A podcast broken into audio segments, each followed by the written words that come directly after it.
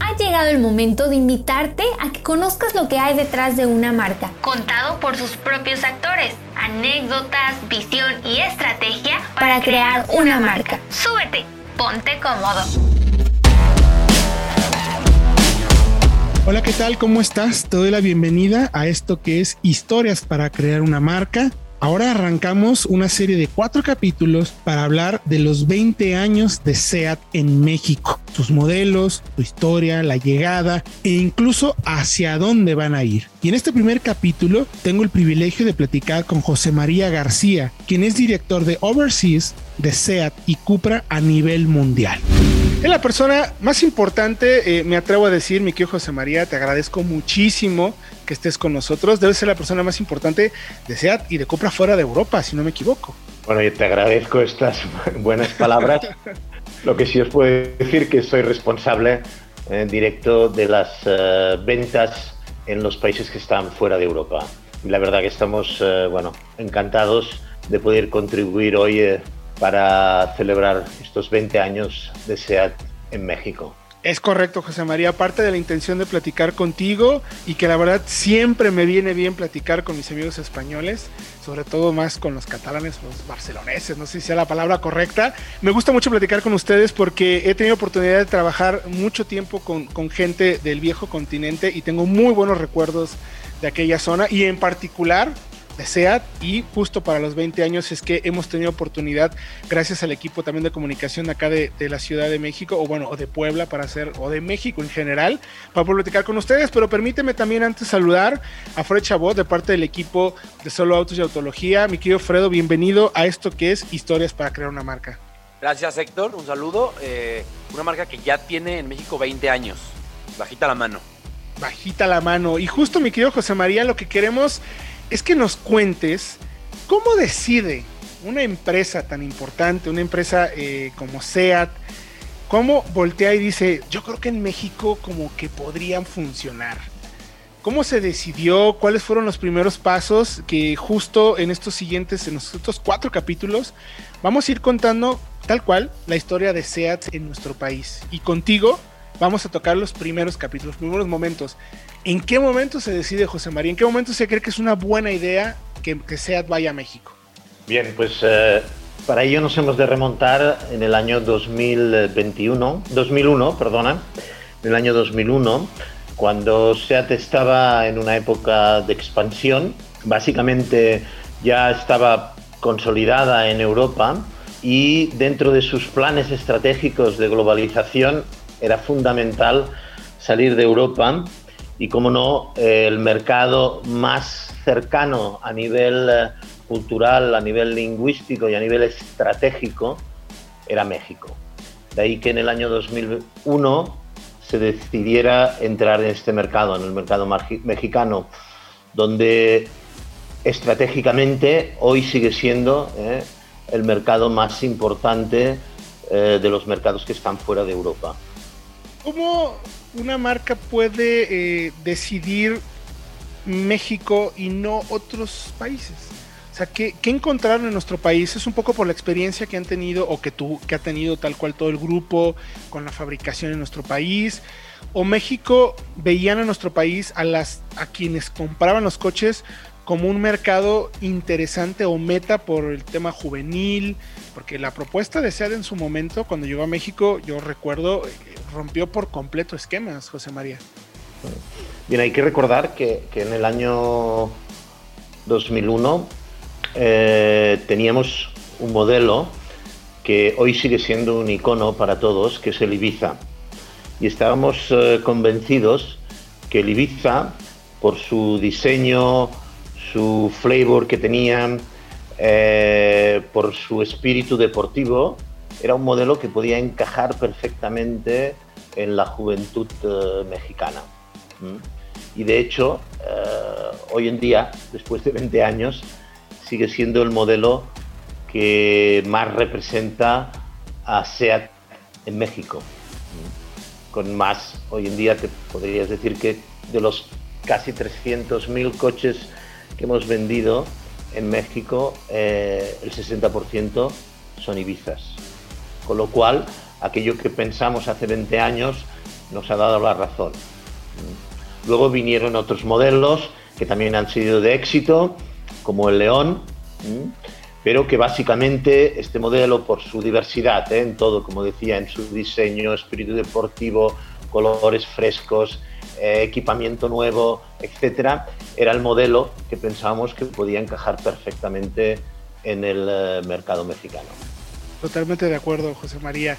Y si alguien es joven y si alguien lo entiende, es Frechabot. Así es que, mi querido Fredo, ¿tú qué pensabas de Ibiza? Tienes a José María aquí listo. Yo me acuerdo, Héctor, José María, perfectamente bien cuando llegó SEAT a México hace ya 20 años.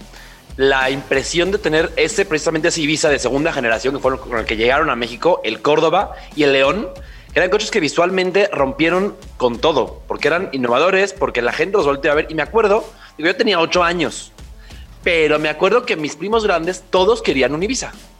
Cuando tenían ya 17, 18, que ya empezaban a manejar, querían un Ibiza o un León. Era el el, coche deseo de los jóvenes de ese momento en México por el diseño y por eso que mencionaba José María, colores, interior, incluso tema de seguridad, ¿eh? porque no era común en subcompactos tener ya bolsas de aire y ABS y frenos de disco las cuatro ruedas. ¿Qué, tan importante fue, José María, además de, eso que menciona Fred, qué tan importante fue eh, la llegada de, de SEAT a México? ¿Cuánto ayudó a la compañía, cuánto ayudó a la marca para, para llegar a donde están ahora? Bueno, como decía al principio, ¿no? O sea, México para, para SEAT siempre ha sido eh, un mercado estratégico y hoy en día lo sigue siendo, ¿no? Entonces, eh, el, hecho, el hecho que pudiésemos tener un mercado fuera de Europa y que fuera tan relevante para nosotros, no solo a nivel eh, de ventas, ¿no? sino también a nivel de una experiencia fuera de Europa, eso eh, de alguna manera eh, nos ha permitido eh, poder no solo establecernos en México, sino poder crecer en Latinoamérica.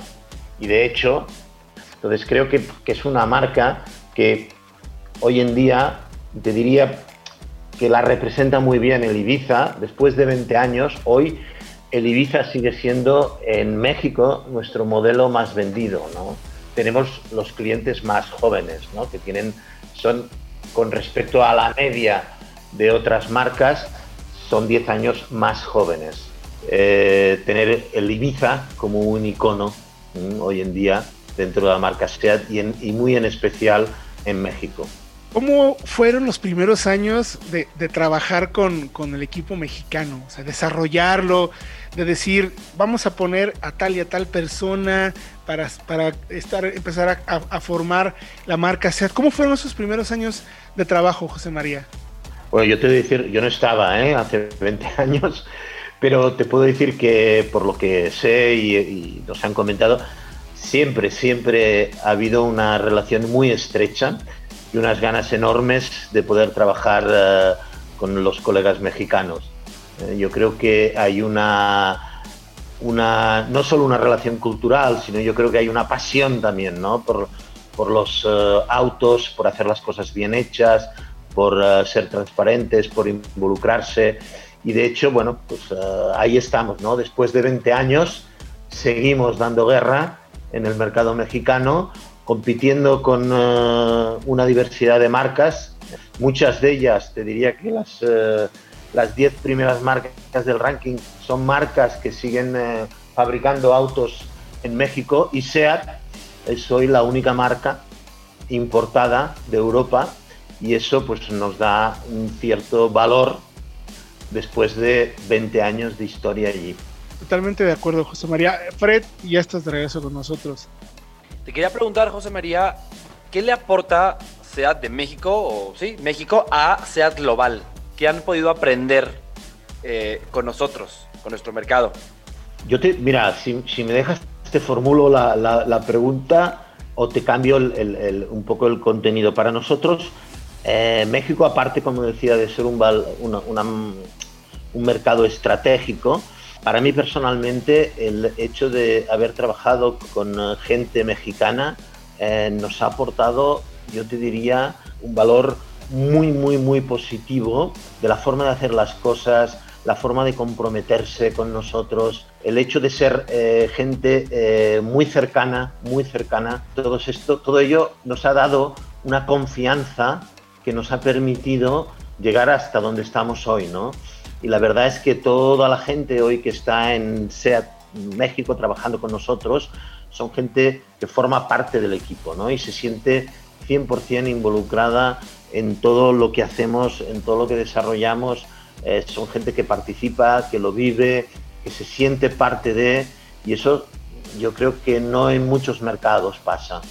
Y eso para mí es algo relevante de poder tener gente tan cercana, gente tan sincera, tan próxima, que vive en ¿eh? la marca y, luego la pasión, ¿no? Cómo desarrollan las cosas, cómo luego todo esto se transforma en acciones de marketing, eh, de publicidad, eventos. Entonces, bueno, todo ello evidentemente hace que estemos muy cerca. Aunque la distancia sea muy larga, la verdad es que la relación con eh, el equipo de SEAT México es muy, muy, muy cercana. ¿Cómo ves, José María, México? ¿Qué piensas del país? Bueno, el país es un país diverso, ¿eh? de, grandes diversidades, de grandes diversidades. Al ser un país enorme, pues eh, puedes encontrar de todo en México y todo bueno.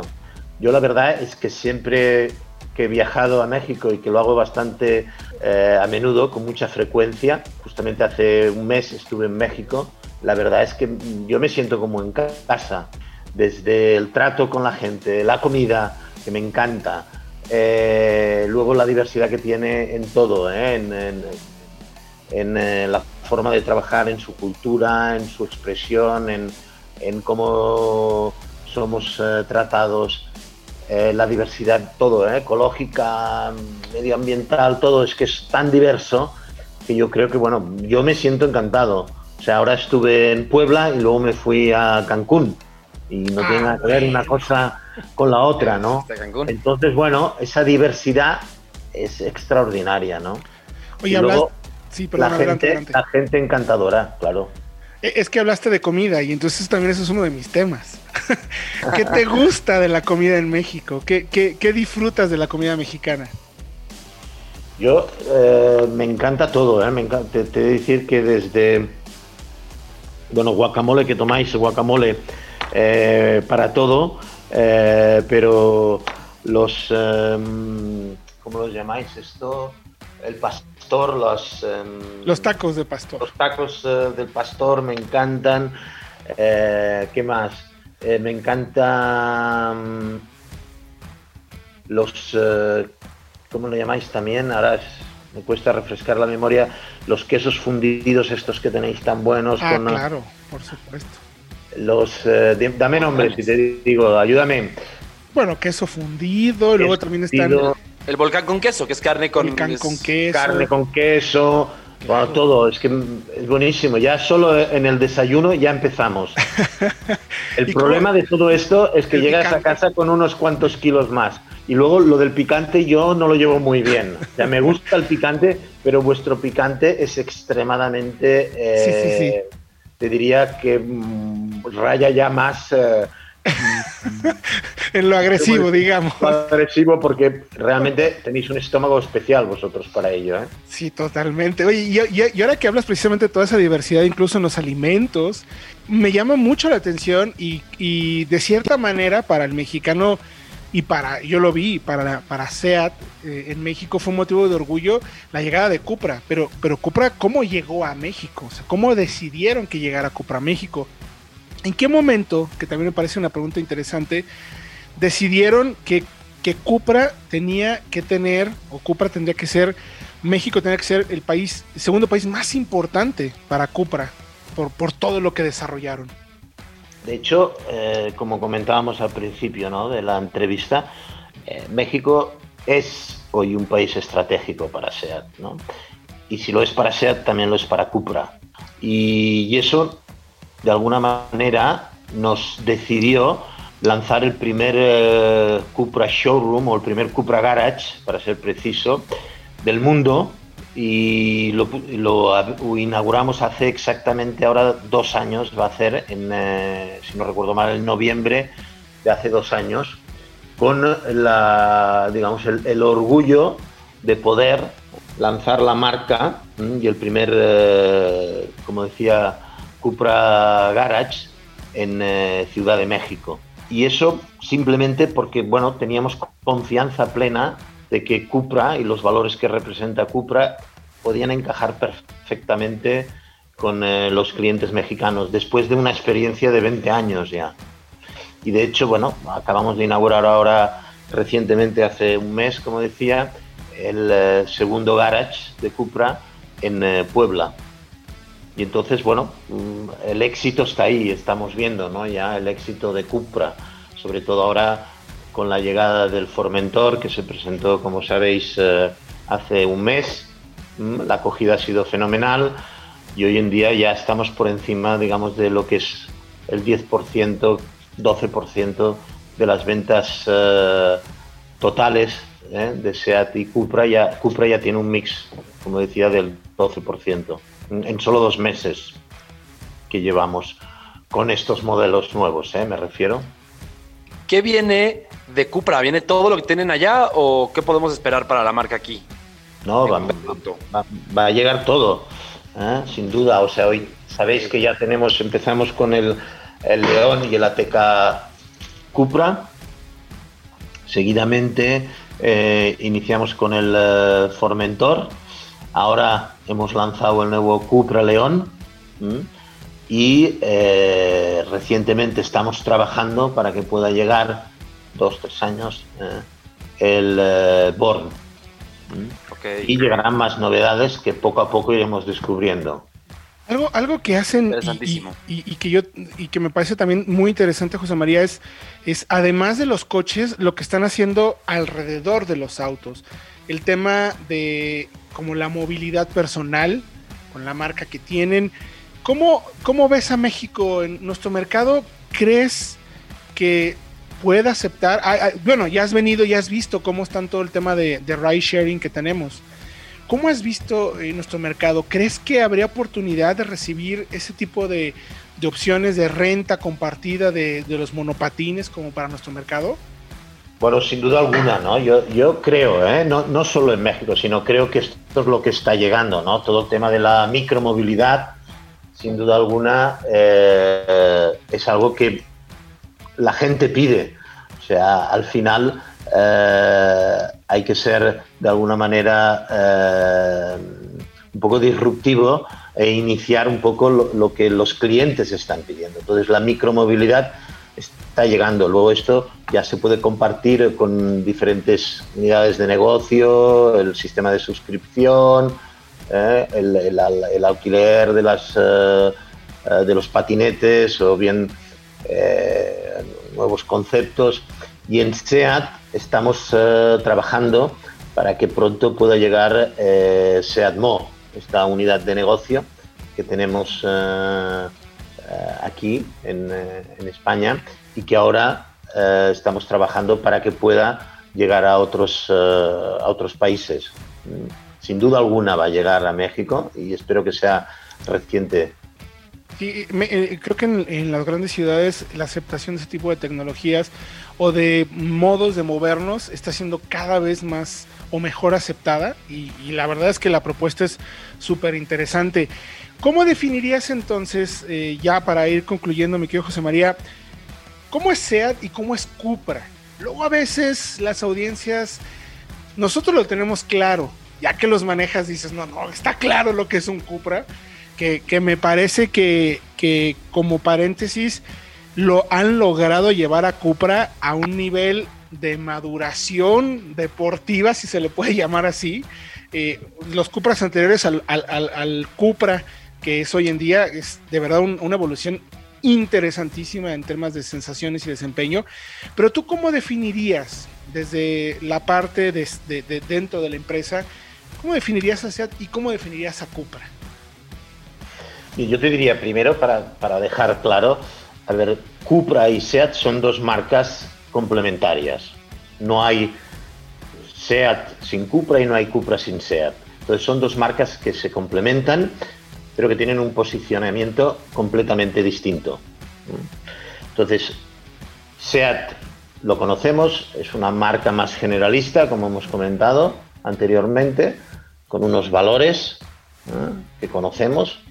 Y Cupra es una nueva marca donde tiene unos valores completamente distintos, mucho más disruptivos, más únicos, que lo que hace es mover el centro de gravedad de donde estamos ahora, movemos ese centro de gravedad hacia otros clientes con un poder adquisitivo más alto y que la mayoría de ellos busca diferenciarse ¿eh? por un diseño mucho más agresivo, por un, ADN de coche mucho también más, ah, no solo deportivo, sino diferente, ¿eh? más disruptivo, te diría, lo cual eh, nos permite de alguna manera diferenciarnos bien entre lo que son las dos marcas. Te diría más sofisticado, más sofisticado, único. Entonces, yo creo que con esto eh, lo que conseguimos es esto, ¿no? Tener dos marcas con clientes distintos, segmentos distintos, comunicación totalmente distinta también, eh, que nos permiten complementar mm, el negocio de lo que es eh, SEAT SA. Adelante, mi tío Fred. Sí, sí. preguntar, ¿cómo ves a México de aquí al futuro en temas de crecimiento, de producción? Posiblemente o, o, no. no. No hay, no hay digamos, esa... No de referente a de tener producción. Sí, en general, ¿cómo verías, cómo verías, cómo ves a SEAT México? ¿Hacia dónde crees que puede, hasta dónde puede llegar? Eh, conoces bien el mercado, ya después de 20 años conocen muy bien al, mercado mexicano, conocen muy bien los productos, están en una etapa de, de tal cual, de, están dando un siguiente paso en producción, en diseño, en calidad de materiales, en motores, en tecnología, conectividad. ¿Cómo ves a México eh, en, el futuro para SEAT y para Cupra, obviamente? yo, primero antes te diría o haría una, puntualización, ¿no? Es, cierto que ahora estamos en un momento cambiante, hay una revolución o un cambio, una transformación dentro del sector del automóvil. Entonces está claro que como cualquier marca tenemos que apostar por este cambio. Entonces este cambio hoy en día va hacia la electrificación. Y evidentemente si no nos subimos a ese carro del coche eléctrico, que luego puede ser coche eléctrico conectado, eh, la micromovilidad, eh, el coche autónomo, etcétera, eh, eh, nos quedaremos fuera. Y eso evidentemente no va a pasar por parte nuestra. Ahora bien, es cierto que hay mercados que van más rápido que otros. Y aquí en Europa tenemos eh, los países nórdicos, por ejemplo, que hoy en día su porcentaje ya de coche eléctrico es mucho más avanzado que en, en, la Europa del Sur, por ejemplo. Entonces, en el caso de México en concreto, yo veo que hay una apuesta por todas las marcas de ir hacia el coche eléctrico. El tema está en si los gobiernos hacen la misma apuesta o van a la misma velocidad que piden los clientes y que piden las marcas. Entonces, es verdad que no todos ¿eh? o las prioridades pueden ser distintas, pero tarde o temprano llegará.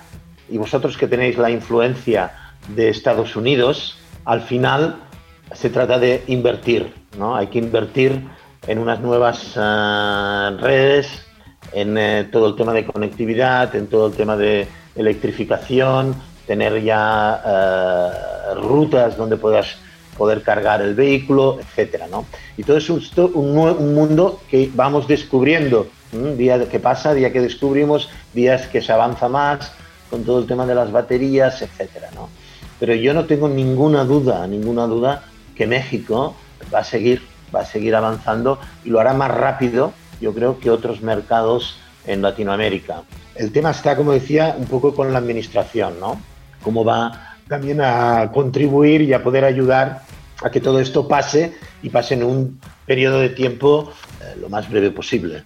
Totalmente de acuerdo. Y, pusiste sobre la mesa algo de lo que dije, pues de una vez preguntamos. Ya que tú te encargas por todo lo que está fuera de, Europa. Eh, mencionaste la cercanía que tenemos a Estados Unidos. Y ya lo he platicado con Way Griffith, le he preguntado algunas veces el tema, pero ¿cómo ves Cupra en Estados Unidos? O sea, quizás sea, no se veía tanto, pero Cupra, con todo el tema de electrificación tan poderoso que están desarrollando, ¿verías México como un buen puente para llegar al mercado americano? A ver, yo, yo sí que veo como una que Estados Unidos, dentro de lo que puede ser la expansión ¿no? de, de, de Cupra en los próximos años, eh, no sé si tenéis conocimiento, pero recientemente entraremos en el mercado de Australia. Sí, de hecho, de hecho, perdón, somos este, parte de Australia y una de las cosas que platiqué con Way Griffith ya se publicó también en Australia de que estaban enloquecidos de ¿cómo que te dijeron que vienen a Australia? Pues sí, parte de la expansión, como decías José María, por favor, continúa. Pues parte de esta expansión, ¿por qué no? ¿Por qué no podría ser el mercado americano? Es una oportunidad única de poder hacerlo y de hecho, bueno, pues eh, se está viendo las posibilidades que hay en este mercado. Sin duda alguna, a lo mejor, no sé, ¿eh? todo lo que es el sur de Estados Unidos, que encajaría muy bien con el norte vuestro, podría ser posible. Pero estos son planes que se están analizando y se tiene que valorar no solo la parte, digamos, de, digamos, estratégica, sino también un poco cómo encaja todo esto dentro del grupo, Volkswagen, etcétera, ¿no? pero podría ser una, una chance interesante para, para Cupra.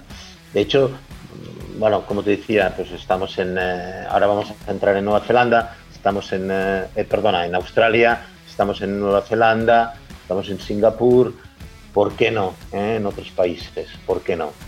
Y, creo que la marca tiene los argumentos suficientes. ¿eh? la marca los tiene y los valores de la marca son representativos. yo creo muy bien podría encajar en la sociedad americana ¿eh? como un coche totalmente disruptivo, ¿eh? una marca nueva, totalmente electrificada. ¿Por qué no? ¿Por qué no? La oportunidad está ahí. Conociendo a Wayne Griffiths, yo sé que es un hombre que no deja perder ni una oportunidad.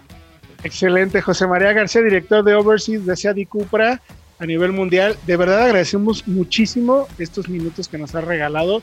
Ha sido un placer platicar contigo, conocer un poco de la historia, de cómo decidieron que esta marca llegara a nuestro país, lo importante que se ha vuelto México dentro de la corporación, lo cual nos da mucho gusto por precisamente por el, el cariño que le tiene México a, España particularmente. Entonces te agradezco mucho este tiempo de verdad por habernos permitido platicar contigo aquí en Historias para crear una marca.